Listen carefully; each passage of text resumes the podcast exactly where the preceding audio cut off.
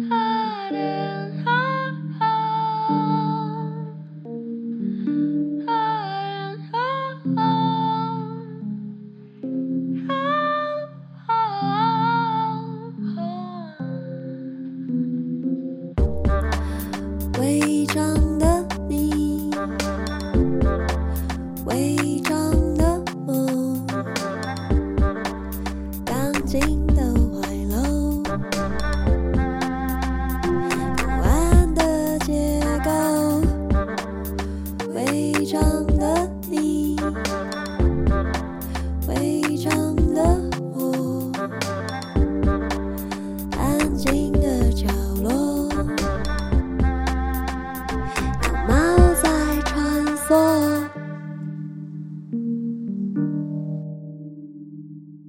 大家好，欢迎收听《违章女神》来来来》，我是主持人美女作家李平瑶。今天非常荣幸，请到一位我非常仰慕的大来宾，她是谁呢？让我们的客座主持人严娜女士来介绍。好，正在收听的听众们，可能再过两天的话呢，就是四月二十号，教育部的性别平等教育日就要来临了。所以呢，在那天发生之前，我们先请刚刚就是小公说我们都很仰慕的大来宾来到现场。他是谁呢？他就是高雄师范大学性别教育研究所的尤美惠教授。那我相信应该长期在听我们节目，而且关注性平教育的这些听众们应该很熟悉这个名字，因为游教授从社会学领域转进性别教育的领域耕耘了非常非常久，是在体制内推动法案，然后也在体制外，还有在教育现场都有非常多的参与跟论述。那在推动性别主流化，就是台湾要跳过尤老师的名字是不太可能的。好，所以今天就请尤老师亲临现场，可不可以先跟大家说一声嗨呢？嗨，大家好，我是尤美惠。Hello，游老师好，很高兴来到 lalaLand。欢迎老师莅临 lalaLand。我想很多想要读性别所的朋友，一定要拜读过尤老师的著作，这样子，或者是在面试的时候见过他。我们今天在不面试的时候也能够见到老师，真的是太好了。嗯对，虽然心情也是有点面试。哈哈，没有老师非常的和蔼可亲，对。然后今天想要谈就是性别平等教育日，就是当然我不知道这几年台湾的，就是对于这整体的性别概念都有提升。然后如果要谈这一天的话，一定会谈到了一个名字是叶永志。然后我有跟尤老师谈到说，就是我如果去国高中演讲，我多半一定会讲到他。然后我通常一定会讲一句话，就是叶永志只小我一岁，但他将永远未成年。对，这句话，我在很多年提的时候，还是会有一点哽咽。但是我现在就是变成了一个比较大的大人了，已经可以用一个比较平静的态度讲这件事情。我想，可能大家这几年已经比较知道叶永志的故事了。就是在两千年的时候，在四月二十号，他被发现倒在厕所，但他再也没有醒来。然后在几年之后，那个教育部把这一天定为性别平等教育日。然后后来也因为叶永志的存在，我们推动了性别平等教育法。这个法律就是本来搁置的非常久。但是因为有这样的一个少年的事件，它被加速了。台湾很多法律的推进过程都有这样的一个让我们无法忘怀的事件，作为一个加速的过程。那我们今天就是奠基在这个性别平等教育日，然后我们来聊聊看，说，诶，台湾的性别平等的现状，或者是可能很多听众的年龄大的年龄差不太一样，你遇到事件不太一样。然后因为游老师有非常多丰富的现场教育经验。所以，我们来聊聊这件事情。我想要先问，就是游教授，你一直都参与性别平等教育的运动吗？我想问你说，当时法案通过，你的心情是什么？跟你当时的工作有因此有什么样的影响吗？好，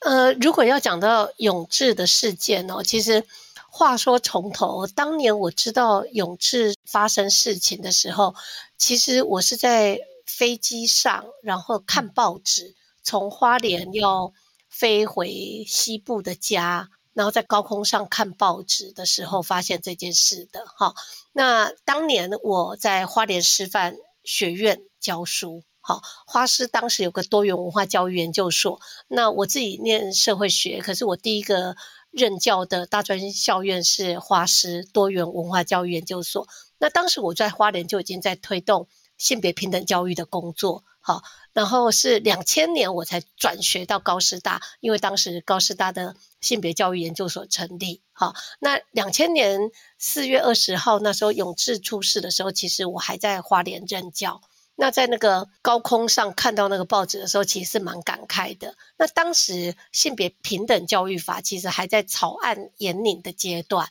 好，就九八年、九九年的时候，当时教育部是委托政治大学法律系的陈慧欣教授，当时他在研拟性别平等教育法的草案。可是那时候在研拟这个草案的时候，其实也没有料到他会那么快速通过。其实凭良心讲，比起其他的性别的法令来说，性别平等教育法从草案的研拟到后来两千零四年通过，它还不算搁得很久，搁置的很久。好，刚刚主持人提到说，很多性平的法案都是哦、呃、被堆积在那个立法院很久才通过，像性别工作平等法就是了。好，大概十五年吧。没错，反正从那个民间团体在倡议，一直到立法通过，经过很漫长的时间。可是性别平等教育法，老实说，永志的事件其实发生了，有点震撼人心，到后来也形成了一股社会力量。所以也因此，在二零零四年就通过。其实它还不算是走过特别漫长的道路，哈。那当时两千零四年性别平等教育法通过之后，其实我们高师大已经有性别教育研究所了。那我们这个所当时成立也非常有时代意义嘛，因为大家都知道性别研究以前在大学里面都是零星的通识课程在开授，那我们所是授予硕士学位。现在还有博士学位学程，所以我们是正式授予学位，然后让主要因为在师范院校，所以主要是让现职老师回流来进修。但是当然也有很多年轻的研究生未来想要迈入教育工作，然后他们也可以来念这个研究所。同时修师培的课程，可是我们所其实除了教育工作者，还有很多社工啊，哈，然后或者是法律工作者啊，他们也会选择来进修。所以，呃，有了性别平等教育法之后，其实对于我们在校园里面推动性别平等教育，其实它真的提供了一个法治的基础。那这个法治的基础其实是。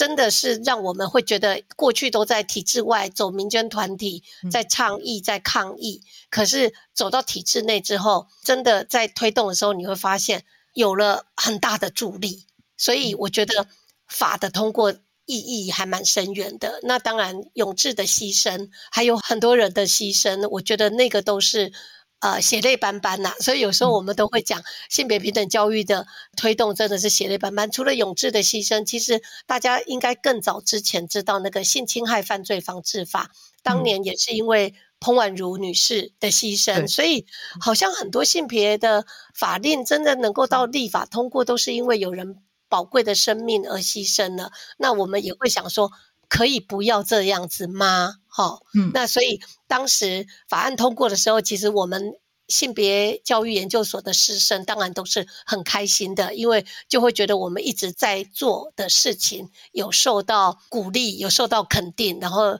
觉得路可以走得更长久，这样子。嗯、呃，我觉得刚老师谈他在花师，然后因为我也是花莲人，所以我嗯、呃，我有个感觉，就是在非台北或是非都会地区的。小朋友们，其实当时发生的时候，我们完全感觉好像没有听过这件事一样。我觉得后来老师在谈性别平等的时候，谈到那个交织，我觉得可能也许等下稍晚我们可以再谈一下。但我想老师应该常常被问说，到底台湾性别平等了吗？我看到其中老师有一个讨论是说，就是有举两个数据，一个是性别落差指数嘛，那它是经济参与和机会，然后教育程度、健康与生存，这是参与四个面向。那台湾表现比较好的部分是政治参与的部分。那另外一个是性别不平等指数的主要衡量是生殖健康、父权还有劳动市场。那台湾是排亚洲第一，所以我们到底要怎么看这个数据？另外就是，呃，因为我们在教大学大一中文的时候，有上那个陈俊志的《高速少年叶永志》这一篇。那因为我想要让学生有比较引起学习动机，所以我请他们做了一个小活动。那活动是说，请他们回想一下他们在那个社群媒体上面有看过哪些性别歧视的关键字，请列出来给我。那他们就非常踊跃列，非常非常多。然后有些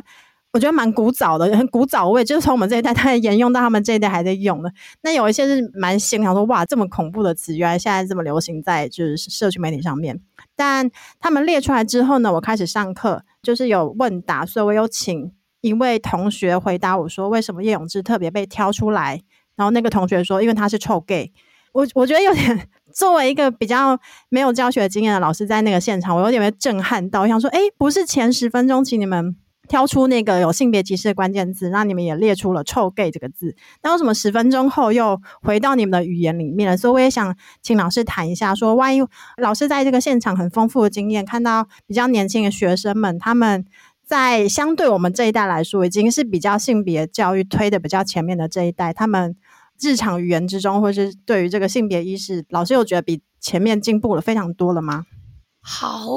嗯，其实。好像有很多事情都可以讨论哈。我们先讲一下刚刚在说的那个指数，哈，性别平等指数或不平等指数那个落差等等的。就是说，台湾现在因为在推动性别主流化，那主要是要跟国际接轨，因为那是联合国体系在推的。那我们也在落实消除对妇女一切形式歧视公约，就是 CEDAW 公约。所以呢，我们现在官方。在推动性别平等的政策的时候，都会非常强调跟国际的比较。那那个指数就是我们自己去换算嘛，哈，然后来让我们知道说，诶，我们走到哪里。那行政院那边他们老实说也很骄傲的，就发现那些指数一换算出来之后，我们真的在亚洲地区都是首屈一指。可是如果你跟全世界很多先进国家来比，那种先进可能不是英国、美国，而是北欧那些国家。那他们的性别表现其实就真的比我们还出色，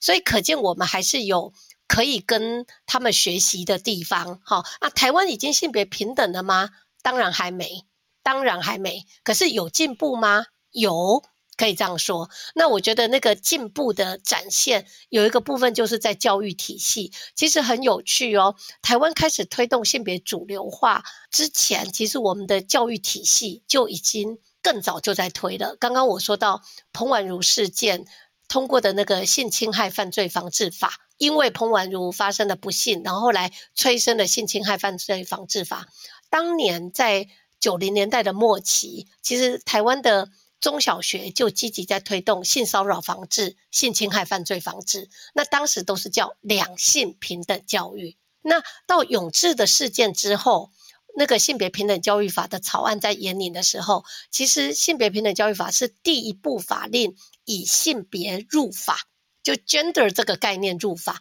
当年的职场的性别平等还是两性工作平等法。所以当年都是讲两性，那讲性别它有个重要的意义，就像刚刚在说的那个性别特质是娘娘腔还是阳刚，哈，或者阳刚阴柔，或者是喜欢同性还是喜欢异性性倾向，或者甚至是性别认同的差异，那这个都是性别的概念才能够包含进其中的嘛，好，那所以在于说，台湾推动性别平等教育，其实是走在性别主流化的政策推动之前。所以教育体系其实老实说，要验收成果，应该算是更丰硕的。可是就像刚刚提到的，其实在教育现场，有些时候你就发现，那个教育真的不是你宣达了，老师讲了，学生就会马上。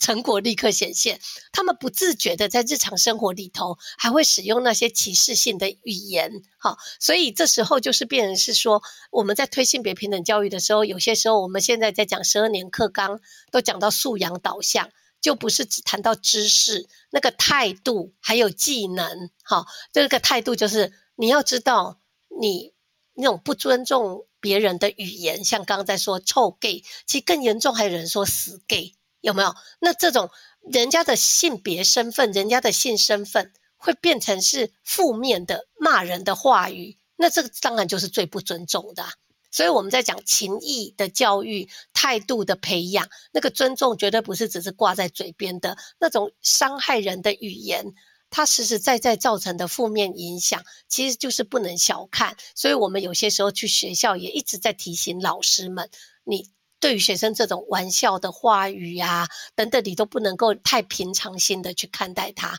而是需要把它停格，然后甚至是把它变成是一个 education moment，就是教育的重要时刻，然后就告诉他说：“哎，这个其实就是要被谴责的，这个是不容许、零容忍呐、不能再犯的这样子。”所以我觉得。谈起教育来说的话，有些时候他好像很难立竿见影一下看到成果。但是，一方面我们也会告诉自己，我们走教育这条路，其实就是一步一脚印，真的是点点滴滴的来累积，不能够懈怠，就是只能往前看，再努力都不嫌多这样子。嗯，那也想问老师，就是呃，因为可能聊到这个性别平等教育法，然后我觉得我们这一辈的，我自己是七年级生嘛，然后我们这一辈其实有一个导向，就是它是非常考试取向的，就是性别平等教育法这个东西，好像对考试是没有用的。可能在一般的教育现场，它是一个很难量化的东西，甚至是我有时候去演讲，有时候同学问的一些问题，就是他到底要在什么时间点可以长出这个 education moment，就是性别平等教育它的显现，它可以从哪里开始跟学生谈呢？其实很多努力的可能性。如果是一个教育工作者，嗯、是一个老师，他就有课堂嘛。像刚刚提到说，哎，我们会让学生读什么文章？好，那如果是一个教育工作者，他有课程设计，他有教学的场域，那他可以做的事情其实很多。好，融入性别平等教育议题。你看我们现在的十二年课纲，就希望融入各个学习领域。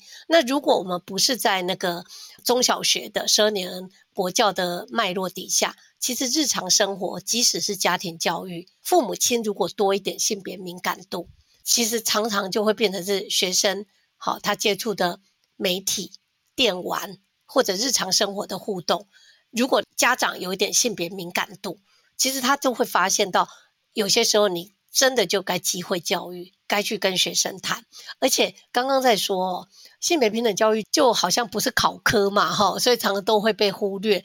但是我们想想看，哈，考试这么重要吗？升学这么重要吗？性别平等教育常牵涉到的是人生的课题。好，我们性别平等教育法的施行细则有提到说，本法所定的性别平等教育课程应该包含什么什么什么，其中就有一项是情感教育。那我们在教育现场里头，常处理到因为情感冲突而发生的不幸事件，甚至连命都没有了。那你说它不重要吗？好，那有些人是说，在学校里面被霸凌，那个被伤害的经验就跟着他一辈子，影响到他很多的，比如说他自己的生涯，甚至是待人处事，好，跟人家的相处，他也都受到影响。那它不重要吗？所以有些时候就会变成是说，跟家长也好，跟老师也好，我们换个角度去讲，台湾社会真的很升学取向。那升学至上的情况之下，性别平等教育真的会被边缘化。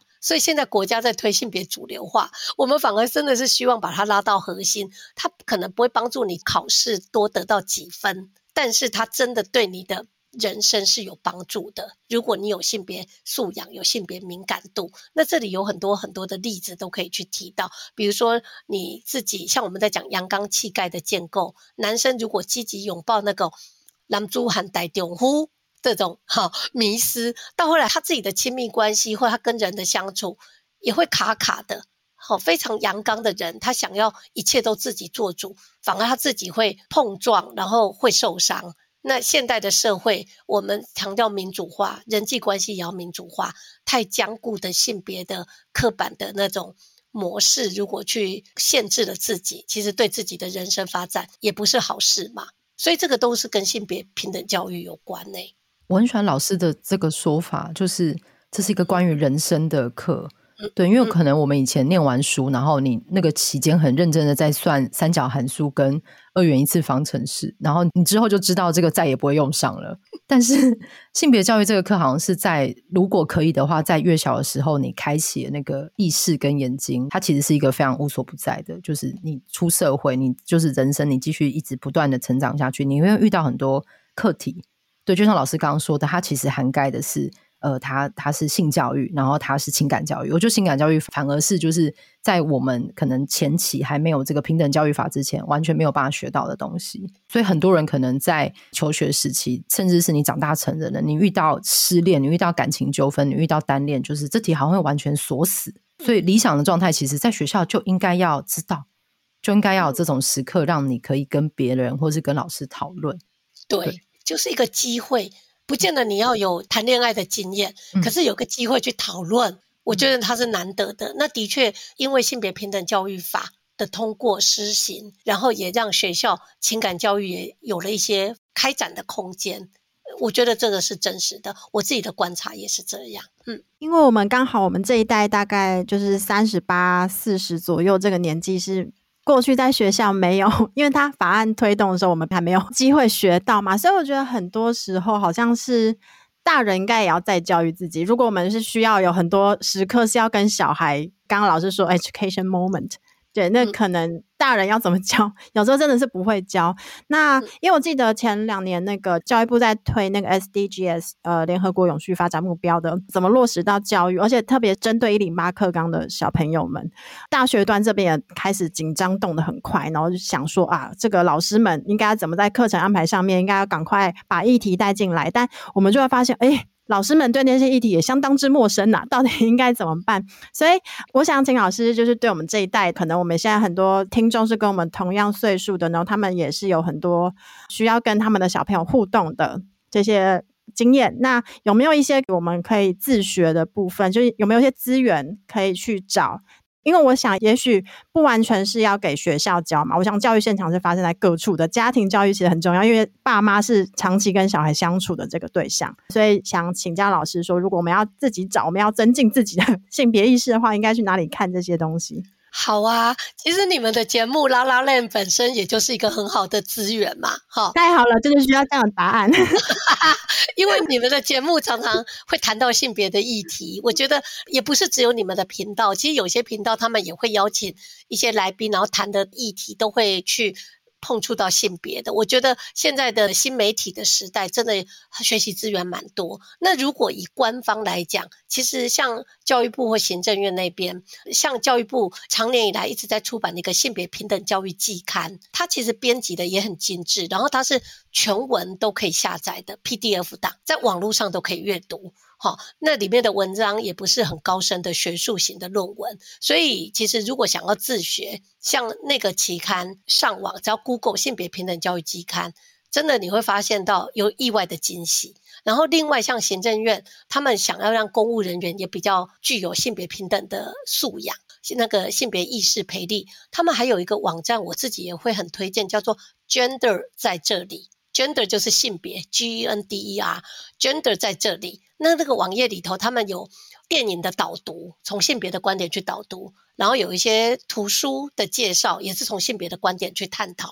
然后还有一些时事的评论。他那些专栏里面都是小文章，那你去看的时候负担不会很重，可是会长一些知识，然后你会知道说，哇，现在的性别平等是讨论到哪里了？有一些新兴的议题，我们真的不太可能在学校的课程里面就接触到。我觉得现在时代变化很大，那我们要接受新知。像我们在社区里面都常常跟那个，像我自己会去农会家政班，跟欧巴桑跟欧吉桑上课哦。那里面七十几岁都是年轻的小弟弟小妹妹，八九十岁的欧巴桑欧吉桑都有。但农会家政班现在也会排性别的课程，那我们都会跟他们讲说，恶心恶心，再袂去互人看轻。听得懂吗？就是要吸收新知，才不会被人家看轻。所以，其实那些欧巴桑、欧吉桑对于性别议题或对于性别的知识，他们很有学习的热忱诶。不要把他们想成是说啊，都守旧、很传统、不愿意改变。其实，甚至讲多元性别的议题，他们也会跟你讨论，而且是那种很诚恳的，想要多了解一点，而不是紧抱着两性。的这样的概念，所以有些时候老人家那边的学习状况也会出乎我们意料之外。我自己这几年常跑农会家政班，还觉得还蛮有收获的。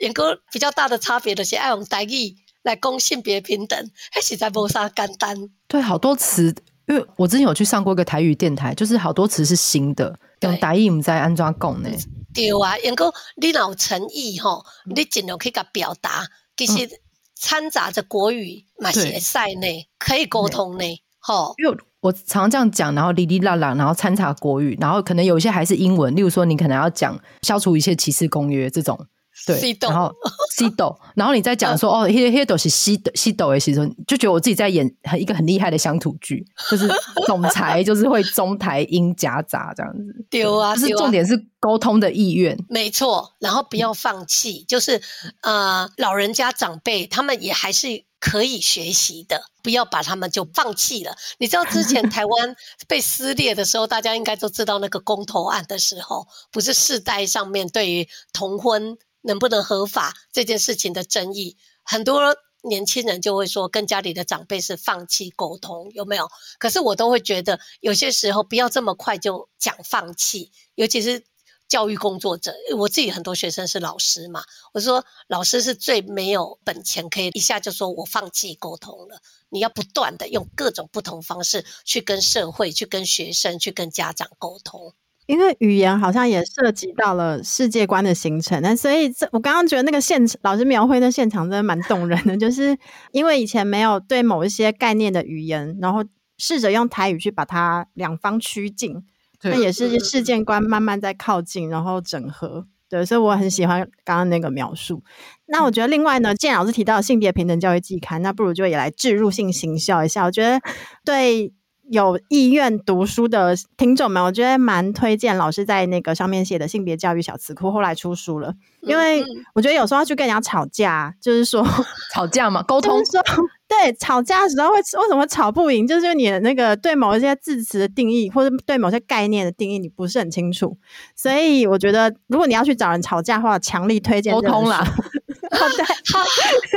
我好开心哦！竟然你有读性别教育小词库，太开心了哦，太好了。对，那个我也是觉得概念的精准掌握很重要，嗯、因为我觉得有些时候不管是吵架或沟通，我们有读书，其实到后来会让你自己对你自己的立场更能够站得稳，而且你知道你为什么坚持。所以我当初会这样点滴的累积变成那个小词库，像工具书这样子，嗯、也是因为我。我自己在学校教书，那我常也跟我的研究生讲，我们有读书，我们概念就要使用精准，好，不是跟着人家流行语这样绕硅谷，好，你知道像性别的议题，有些时候也就变成是政治正确的流行语，可是我们有读书，其实把概念掌握精准，我觉得这件事情很重要，嗯。因为有时候在网络上，他们就是争执，互相吵半天，才发现大家彼此立场的差异在于连那个名词的掌握都不一样。你这个时候如果手上有一本性别教育小词库，你就可以翻拍一页丢给他。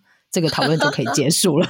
太好了！最终答案卡覆盖这一局，这样子，好开心哦！今天跟你们聊天，原来你们有读性别教育小词库，我觉得那个应该要人手一本吧，就是各位，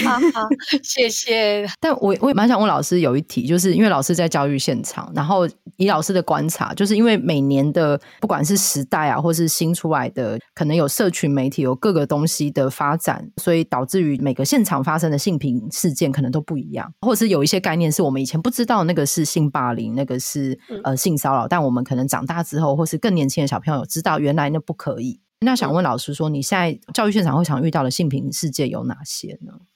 呃，我自己比较参与调查处理的，大概都是大专校院。那大专校院这几年的性平案件，大概都是跟情感冲突有关的比较多。以前还有很多师生性骚扰，就是那个权力的滥用，所以很多老师可能咸猪手，或者是开黄腔，然后让学生觉得被冒犯，变成是性骚扰的案件。那可是这几年下来哦，大专校院其实因为谈恋爱，尤其是发生在学生，呃，行为人跟被行为人都是学生的案子，情感冲突的案件还蛮多的。好，那如果是在中小学，根据最新的统计资料也发现，性霸凌的案子在中小学比在大专校院多得多，尤其是小学生、国中生。那那个性霸凌的受害者啊，被行为人，其实男生还更多，不是我们想象说谈性别平等，女生就是受害者。其实很多男孩子、男学生会因为他们的性别特质、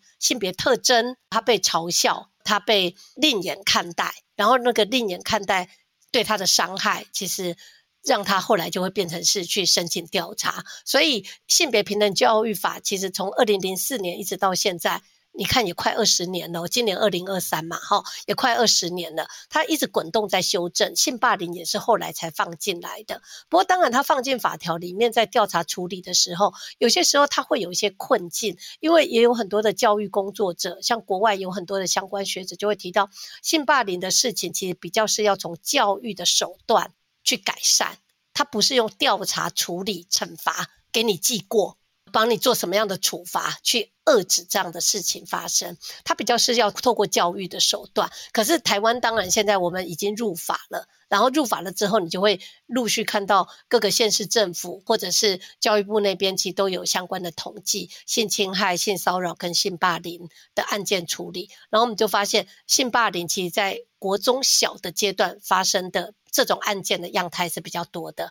在大学反而很少有性霸凌的案子，可是大学就像我刚刚在说的，好多都是谈恋爱谈出问题。谈恋爱本来是很美好的事情，可是到后来变成案件了之后，你都会觉得其实很舍不得啦，因为你会发现不是有谁是坏人，可是当时的学生因为沟通、因为相处，甚至是对于性别的观念认知不尽相同，然后到后来就变成了一个案件要被调查。那学校在处理这种案子的时候，也都会觉得，其实那好像不是记过可以处理的。到后来都是建议哦去咨商，或者是性别平等教育课程。可是他们每一个当事人在这过程里头都付出惨痛的代价，因为很多人就因此看身心科医师，然后睡不好。那功课那当然就更是，上课的时候有学生就在说，上课都在用赖吵架，老师上工程数学上什么他都没在听，因为他就急着在跟男朋友或女朋友吵架，然后那一上面你一言我一语，人在课堂上心根本都不在课堂上，你就知道那谈恋爱出了冲突，到后来不欢而散，然后甚至变成案件哦，这种案例现在是越来越多，所以刚刚在说情感教育真的还是很重要，你每处理一个案子之后，就会觉得。啊，如果我们在教育上面多做一点，可以少一两个案子发生，都是好事。我现在终于知道同学们上课在传讯息是在做什么了，我再也不会怪他们了。今天晚上好好的吵吧，或是好好的很好吧。那因为我觉得老师在编那个性别向度跟台湾社会这本书的时候，其实在里面有有写一篇跟亲密关系有关的嘛。那我觉得其实到现在还是大家能够比较容易取得的，仍旧是大众心理学这一类的这种自助式的书籍。如果我们要讨论亲密关系的话，或是我觉得啊。我分手好痛苦，我想要找一个什么东西来帮我，可能也会比较多从那边去理解亲密关系。那因为老师在那篇文章里面有推荐蛮多跟亲密关系有关的书，可不可以挑可能一本到两本跟我们听众介绍一下？好啊，因为的确市面上通俗的书籍或论述，甚至 Podcast 也有很多，大概都是从大众心理学的角度去讲亲密关系。可是我自因为受社会学的训练，然后还有女性主义的思想训练，所以我自己像我在学校开爱情社会学的课，我都非常强调那个社会文化还有性别关系怎么介入到我们私人的亲密关系的经营。甚至是互动，哈，所以像我在性别向度与台湾社会的这本书，诶，这本书卖得很好，诶，哈，这畅销型的书籍哦。那其中我负责的一个章节就是写亲密关系，那里面当然会提到协商沟通，它是亲密关系里头很基本的行动能力。那我们每个人都想谈恋爱，不管是异性恋、同性恋，你想要进入亲密关系，可是你在进入亲密关系之前，或者在过程当中。你有没有想过，你有沟通协商的能力吗？如果对方做的事情或者做的决定是你不同意的，你可以怎么跟他讲？或者你跟他讲的过程里头，怎么样不要引发很大的冲突，不要让自己受伤或别人受伤？所以这种沟通协商的能力。其实要兼顾到主体嘛，我不是都是委屈我自己去顺服对方的要求，但是你也不是都是自我中心，对方一味的要来去迎合你的需求，所以在这里头，这就是一个重要的，也是人生功课。所以我在那个书里面，我记得我有介绍那个好好照顾我的花，那个是一个本土的绘本。那他当然，那个故事情节里面也是有一个是 master，就是主人，那有一个是奴仆。可是到后来，那个故事发展到后来是有点翻转的，就是说会知道站在对方的位置，对方想到的，对方的处境是什么。那我有没有可能发现，照顾我的花就是一个比喻，nurturing。我们在亲密关系当中，其实要抱着要去好好的呵护你的感情。呵护自己也要呵护对方，所以那个 nurturing 就是那个照顾养护的那种关怀的心，是在亲密关系里头不分男女都得要有的一个能力嘛。那你要照顾呵护的时候，不是只是你自己一味的给你想要的，对方的要或对方的需求，你要用什么方式知道？没有别的方法，只有协商沟通啊。所以大家要练习，可是这是一个。艰难的功课，因为协商沟通很花时间。可是我们的偶像剧、我们的流行文化里面的那些爱情故事都没有在那里头好好的琢磨。那其实这个是爱情，如果真的可以学的话，这个部分是要学啊。所以有些时候我们就会说，在学校的课堂也许可以练习嘛，情感练习、爱情练习曲，就是你可以练习有个情境，然后你试着去学习怎么沟通。那这个是其中的一个部分，但是因为我刚刚有说过，我很重视社会文化，就是父权社会如果存在，性别不平等如果存在这个社会，你们两个人的亲密关系一定也不是活在社会文化真空嘛，你们的亲密关系一定也会受到既有的父权制度或者是性别不平等的影响，那你要怎么努力去克服它，而不是说，哎，我们两个跟外界的权力关系是隔绝的。我们两个自己可以成为一个美好的幸福小天地，我觉得那太天真了。我们不是要提倡那种 romantic love，活在云端上面的。所以我自己就会提到，资本主义也会渗透到我们的爱情，父权体制也会渗透到我们的爱情。那传统的那种父系家庭，传宗接代的那种想法，其实也还是会渗透到我们的亲密关系当中。所以，其实我自己在性别平等教育的领域里头，在情感或爱情的部分，我自己还做过不少研究，啊，也常常去外面跟别人沟通这件事情。那我就会觉得，不要只是停留在啊，你是什么人格特质，你是什么星座的，所以你一定会怎么样，而是要把社会文化的力量或权力关系给放进来，这样子。我看老师在那篇里面有提到说，如何在亲密关系中协商出平等的分工模式，又保有个人主体性。我就立刻反身性的想象我自己，有可能还没有做到吧？这不容易哦，真的不容易，不容易，可是要努力。可以努力，真的是可以努力，不是 全部谁做或谁不做。我自己的个人亲密关系也是一样，我没有办法完全翻转。倒是说，我觉得我也是人家的太太，我是人家的妈妈，我是人家的媳妇。我也觉得传统那些性别角色的框架，其实也有框限住我。可是我怎么样在日常生活的协商当中，让我自己能够过得去？所以有些时候，那个日常的家务分工。也许没有完全平等，我可能还是做的比较多，可是我觉得心里舒坦，我过得去。啊，我儿子会煮饭，我女性主义妈妈的骄傲，哈，还蛮会煮的，哈。那我先生现在基本上开火都是他负责，可是我做家事做很多，我洗衣服，我洗碗啊，不能去衡量说 fifty fifty，可是至少我觉得家务是分摊的这件事情，在家庭的领域是有落实。可是我真的觉得那不容易，我也不会强求。可是我觉得可以努力，不要放弃努力。如果选择了亲密关系，不然你就自己一个人，对不对？我就独身嘛，我就不要有伴侣嘛。可是你要有伴侣，要共同生活，你已经做了这样的选择，那你就要培养一些能力，培养一些态度，甚至长一些知识，性别研究的知识。因为即使独生的话，女性也很难，就是以一个主体的方式在这社会上生活。你去工作，你去一些场合，你还是会被视为一个女性。对，你可能是那个开会的期间被预设要去泡茶的那个人，真的对，会遇到很多这个框架。讲得很好，还是要有性别教育的知识，你才知道，就是即使你做这件事情，你也知道为什么你得做。真的，撇开家庭角色来说，嗯、你在职场公领域，对不对？嗯、就业的职场。你的性别其实仍然会带给你一些束缚，但是它也可以变成是一个发展能动性的一个契机，对，对不对？嗯嗯，对。有没有理解自己的现状，然后才去做这件事情？这个过程也是很重要的。是的，是的。听起来是一个很漫长的巨大工程，但是因为刚老师呼告实在太恳切，我就我等下录完音，我就要立刻。立刻去练习协商的能力。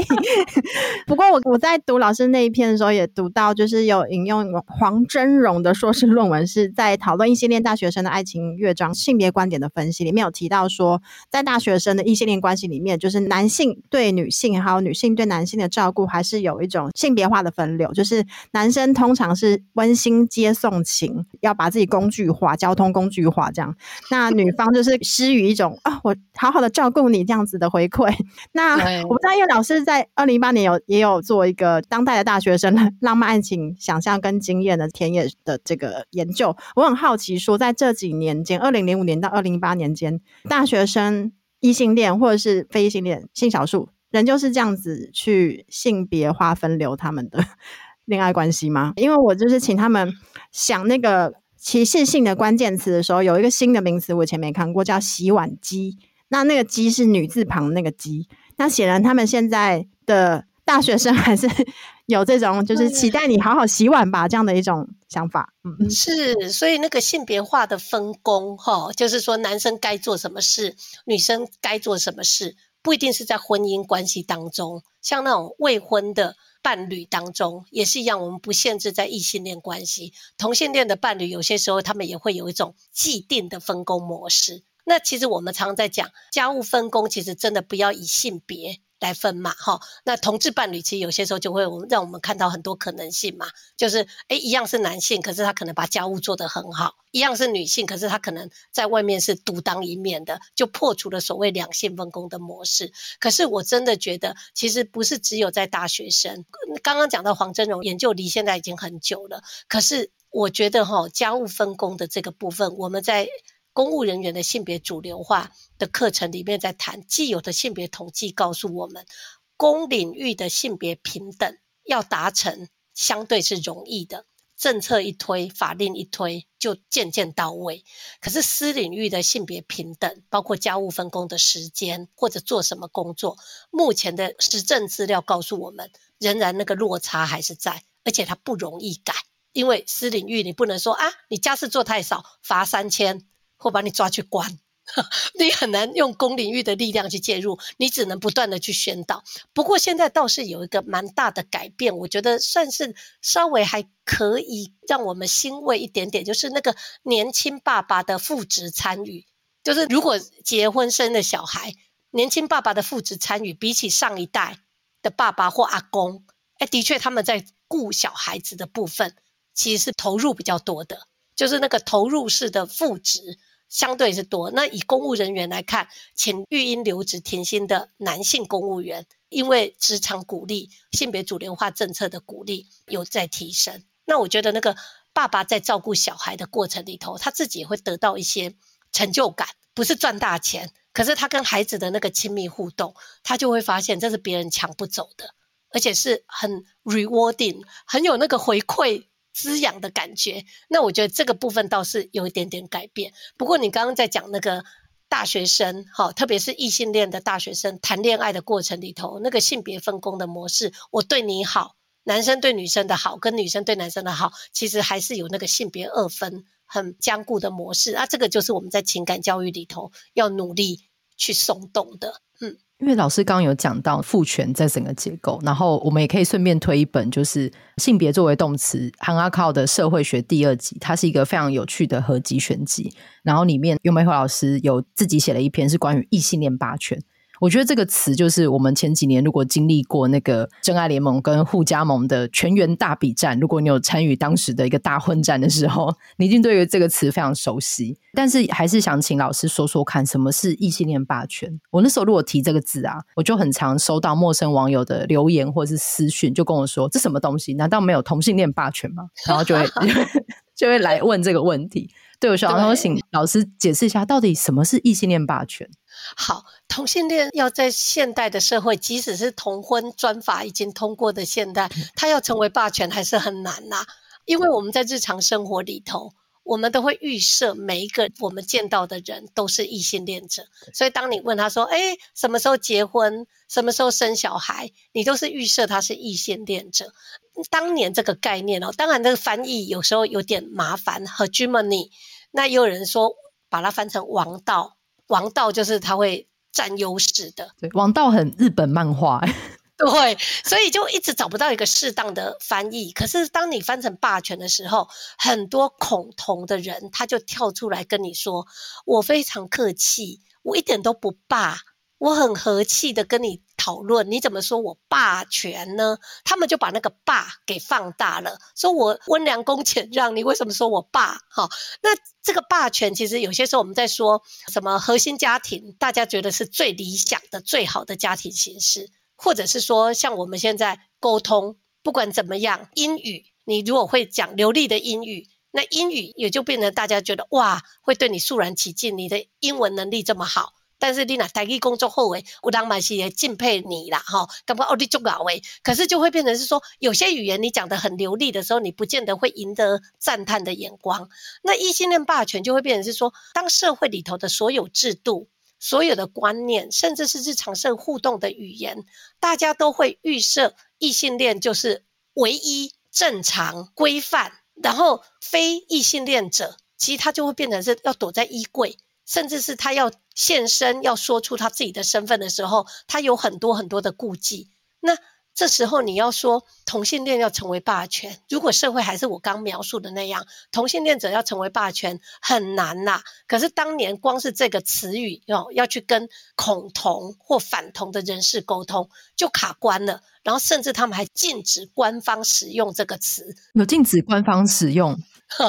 对，他们就会去抗议啊，比如说在各县市政府的性别平等教育委员会，有些委员会就有一些保守的家长进来，那他们就会说没有多元性别这个词，哦，对，他不用读 书，可他就会这样讲，然后就禁止教育局的人使用多元性别这个词，所以在这里头你就会发现到说，其实那背后根本其实就是因为他不能接受同性恋。他反对同性恋，可是他又不能够大大方方的说“我反同，我恐同”，所以他们就只好用这种很多的方式去禁止。哦，他们也会有他们的力量嘛，他们会有压力团体，会去县市政府、教育局施压，甚至对教育部施压，然后去部长信箱一带的留言，所以。教育主管机关也都感觉到这样的压力。那当时我会写这篇文章，其实我真的就会觉得，呃，有些时候那个翻译，当然我们还没有找到更精准的表达方式。可是它其实就是要告诉你，当异性恋成为大家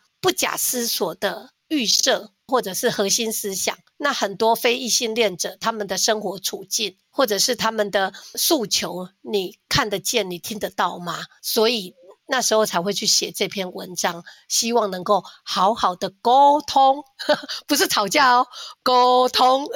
好好的沟通。可是有些时候你会发现，他对于那种有心想要进一步了解这个知识、这个概念的人是有帮助的。可是对于那个意识形态立场坚定的人，其实这个文章老实说也不见得。对他们来说会起很大的作用啦，所以其实我们可以说，现在台湾虽然同婚专法已经通过，社会好像对于同性恋者的接受度是提高的，可是恐同和反同的力量从来没有消失啊，对不对？对，我觉得那篇文章它会让想要了解的人有一些就是真实的知识跟资讯，然后他吸收过后之后可以去。说服不太理解，还在一个中间阶段的人，啊，是的，是的，希望能够产生一点效果。啊。可是对于那个极端排斥非异性恋者，好，那我们大概寄望。不太高啦，说真的。嗯、可是就像我刚刚说的，嗯、教育就是不断的努力嘛。嗯、我们能够影响多少人，影响多少人。所以我自己去农会家政班，嗯、对长辈们，我也是很努力在谈这个议题哦。那老师是用台语去解释葛兰西霸权 吗？太很难呢，勾脸很难 很难。但是让大家比较开放心胸。不要那么僵固的去思考同性恋者，光是这一点，嗯、其实，在社区我觉得就很重要、欸。哎，好，对，而且我觉得作为比较容易取得资源的人的话，我觉得概念界定对容易取得资源来说是比较容易去做到嘛，所以我觉得有沟通意愿的朋友们。你应该要去做，嗯、就是至少一边做概念界定，一边能够帮忙理清自己，我是怎么想事情的。那如果我有想要跟不同光谱的人沟通的话，我应该要采取什么策略？那至少概念界定这个是基础，对，所以还是再次推荐老师的这个 小词库。谢谢谢谢。然后刚刚在讲那个。行啊，靠社会学，巷子口社会学，其实它也是一个阅读的资源。社会学家努力的用比较亲近大众的语言，然后去讲一些社会学概念。里面不是只有讲性别，里面有阶级跟种族，还有很多社会现象的探讨。那我们刚刚在讲交织嘛，哈，一开始有提到那个性别跟城乡、性别跟年龄、跟种族阶级的交织。其实我觉得巷子口社会学这个网站，我自己也会很推荐，因为我。我们如果真的想要长知识，哈，多学一些理论概念，我觉得那个网站也是一个蛮好的学习资源。嗯，因为我们的 podcast 其实录了几集，是关于在学术场域或是念比较多书的女性遇到的困境。嗯、那我觉得刚好老师也有提到学术女性在学术场域里面遇到问题，我觉得很有趣，是说在疫情期间就呃女性受到影响的这个比例是高于男性的，因为要停工，要照顾家里。要接送，要煮饭，要负责这个线上教育等等的。那也可不可以请老师谈一下？就是老师也在学术的环境这么久了，那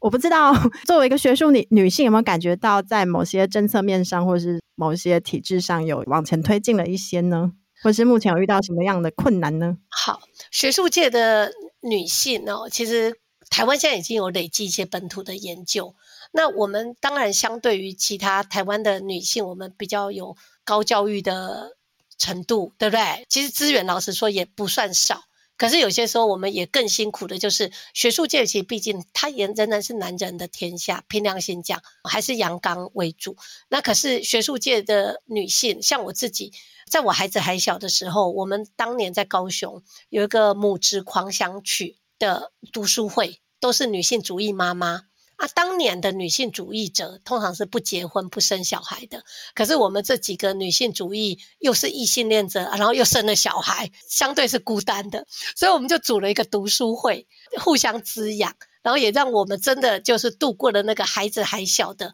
又要升等啊，你生了孩子你要照顾，然后你要跟你的亲密伴侣协商那个家务分工，所以那种生活的难题结合到知识的兴趣。诶，在女性主义的理论里头，的确也能够找到一些养分，然后算是当年哈，就我孩子还小的时候，我觉得我还蛮庆幸自己来到高雄任教之后，有一群这种好朋友，志同道合的女性主义妈妈组成读书会。那所以就是说，有些时候我们在讲性别困境的突破，不论你是什么样的身份，呃，集结力量，你要找到姐妹，找到好朋友，一起来。滋养，一起来做一些事情，我觉得它也是一个出路。那可是学术界的女性有很多不是性别研究者的，她们有些时候比较习惯单打独斗，自己冲自己的研究冲得很杰出。可是他们基本上是没有什么朋友，特别没有什么女性朋友。那我觉得女性主义学者在这一点还蛮不一样的。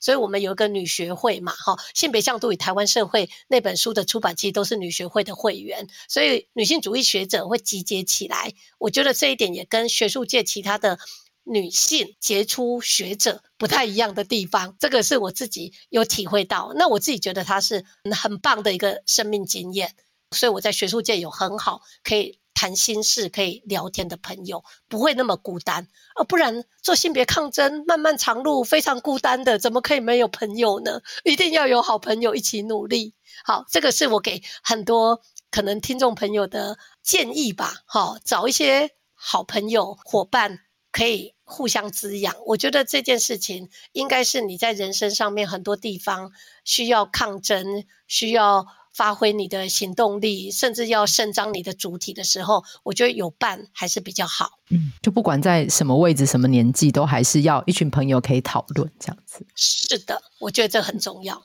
那我想跳回去问，那如果是学生在学校遇到状况，然后这个是同才们都无法处理的，那这样子，如果是性别的问题，因为现在有性别平等教育法，所以我其实还是建议。学生其实对学校的性平会要有点信任，因为性平法现在已经实施快二十年了，嗯，学校不敢吃案的。老实说，有案件哈，依法处理。那所以性平会是可以信任的吗？我必须要这样讲，因为学校应该现在不太敢吃案，嗯，或者是胡乱处理，因为有一个一定的机制。嗯，那可是有些时候，那些性别困扰不见得会成案嘛。那辅导体系，我觉得现在大家也知道，学生有些时候忧郁症啊等等的心理状况很多。嗯、那性别的困扰，其实学校的辅导中心，他们那些工作同仁也都有被性别相关的研习课程给滋养过，所以也可以试着去求助。我觉得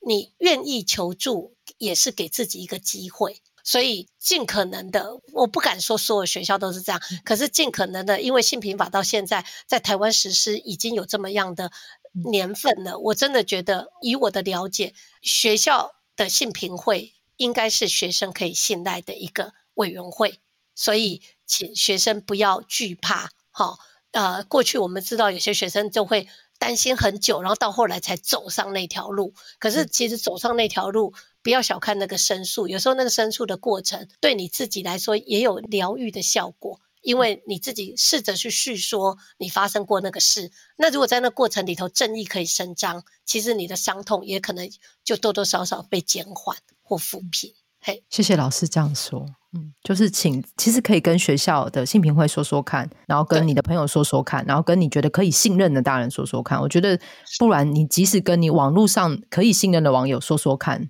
就这些求助都是一个可能的方式。这样。是是，而且我觉得求助是一个。很道德的举动，诶 moral act，尤其是现代的社会，真的不要觉得求助很丢脸。我觉得事实需要求助，你就要去求助，也是现在我们都一直在教学生的。好，那我觉得自己闷着头，到后来你走不出那个回圈，陷入一个困境，然后到后来如果真的自残了或伤害到别人，都不值得。情感的困扰，很多分手的暴力都是这样子啊。嗯，老师们如果有困扰。老师们有困扰也要求助、嗯、哦，当然，当然，当然。可是因为老师是成人嘛，所以我们还是有些时候性平法还是保障学生的就学权益、学生的教育机会的保障，嗯、还是以学生为主体的。性别平等教育法还是以学生为主体，嗯、这一点我们还是要再强调一下。是。嗯、那最后想要询问老师，就是因为老师在那个书里面，你的那个性别作为动词的专文，在讲一宪霸权的时候，有提到那个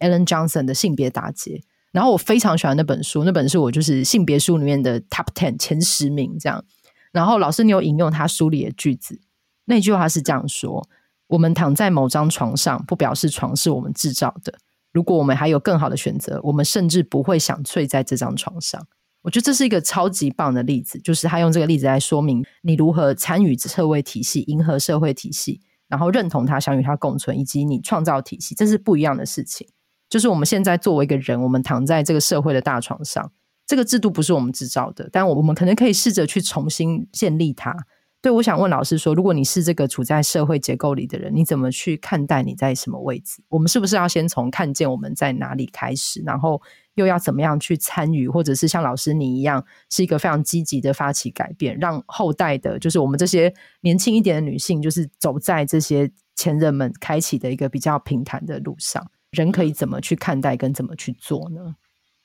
呃，Alan Johnson 作为一个社会学家，其实他不管在他的《剑树或剑林》嗯、《见树又剑林》或者《性别打劫》这本书，嗯、其实他都很强调人作为一个行动者，可以用不同的方式参与社会体系，也就是社会结构不完美，社会体系不完美，但是我们如果选择用不一样的方式去参与，他的讲法是说。不要去走那个阻力最小的路，阻力最小的路是社会铺好的，我们很容易就走上了。可是他说，如果我们有觉知，我们其实是反而不要去走阻力最小的路，其实去挑战，去走上阻力比较大的路。那你就是用不同的方式参与社会，你用不同方式参与社会，社会就有可能改变。那我觉得放在性别的结构上面来谈，这个社会其实男尊女卑，性别不平等。即使是在当代二零二三年的现在的台湾，它仍然是有的。那可是我们作为一个行动者，有些时候我们其实就像发表论述，然后我们在节目当中传递一些观念。那甚至我们在网络上面 po 一篇文章，在那里头，其实它也就是一种参与不同的方式参与社会体系，而不是把既有的性别关系当做理所当然嘛。所以他就可以有很多的作为啊。那他在那个性别打劫那本书的最后一章，他就。大大小小的事列了好多的可能性，就是说你可以做这件事啊。比如说你去书店要买一本性别的书，结果没有，你就要去柜台讲说，为什么这本书你们没有进？这本书其实很好，一定要进。你订书的时候就要跟柜台的店员多讲几声。那现在又有新媒体，其实我们在新媒体大家都可以发表自己的言论。那如果是性别平等的倡议，你用你自己的经验去发声，其实有些时候你可能就造成了一些影响嘛。好，所以用不同的方式参与这个社会，我觉得是 Ellen Johnson 给我们的启发。那《性别打劫》这本书，其实在我们学校里面上性别社会学的课，它也是必读的书籍。那学生自己阅读跟在课堂上讨论，他们都会发现，哇，在课堂上讨论又激发了好多的想象。那性别作为动词那本书，那个动词就是你人是建构，我们可以建构不一样的性别关系。既有的性别建构影响我们，但是我们也可以做出不一样的行动去改变那个既有的性别结构。那我觉得这个辩证关系，就社会影响我们，我们也可以影响社会。我觉得这个应该也是今天透过节目要传达给大家，鼓励大家都 do something 做一些事情。谢谢老师。我有朋友之前就是因为单身，所以会去拜霞海城隍庙。然后霞海城隍庙有一个说法，就是你去拜他的时候，你的择偶条件要讲得越清楚越好，每一个条列、每一个变音都要列出来。然后我之前就跟一个朋友在讨论这件事情，然后她是一个异性恋女性，她就想了很久，她今年的如果她要写这个择偶标准的话，一般女生如果在想象男生，其实会讲说他的温柔啊、体贴啊，可能比较现实的话，会有一些资产啊这种类型的。三高，三高。对，还有身高、高学历高，对对对对对。然后他就想到，他其实应该要再加一句，就是这个男生要具有性别意识，很棒。对，我就请大家要把这个 每一个女生都要把这个东西加进去。是的，很重要哦，很重要哦。无论男女啦，就是你都要加进去，就是性别意识是一个。你的伴侣要有性别意识，哈，我觉得这个也是我们真的努力提倡，这样你的亲密关系的品质可能也会比较好，可能啊，它是原因之 一啦，不是全部啦，哈。不过伴侣要有性别平等意识，我觉得这件事情是重要的，嗯。嗯，以及性别教育无所不在，是的，是的，一起努力，好吗？非常谢谢，作为信仰的行动者，希望你可以跟霞海城隍庙的月老也挑战他一下。我们全员一起去挑战他，请月老把性别平等意识不及格的人全部刷掉，是这样吗？要这么残忍吗？就是不是去拜月老，是跟月老请愿，请你把那些人都刷掉。很有趣，很有趣。嗯，非常谢谢老师来谈这一集。然后，如果大家有兴趣的话，可以去考。高师大的性别所，好棒哦！谢谢，还帮我们招生宣传，对，大家一起努力，好开心能够在拉拉链来聊聊性别平等教育的议题。我也觉得这是一个有意义的行动，这就是我们参与社会用一个不一样的方式，对不对？对，对。听完之后也觉得热血沸腾，想要去做一些什么，我等下就去做事情了。大家，你们也动起来吧！我突然好想洗衣服，没有逻辑。好哦，好，非常谢谢老师来参与，我们伪装女生拉拉链，下次见，拜拜，拜拜。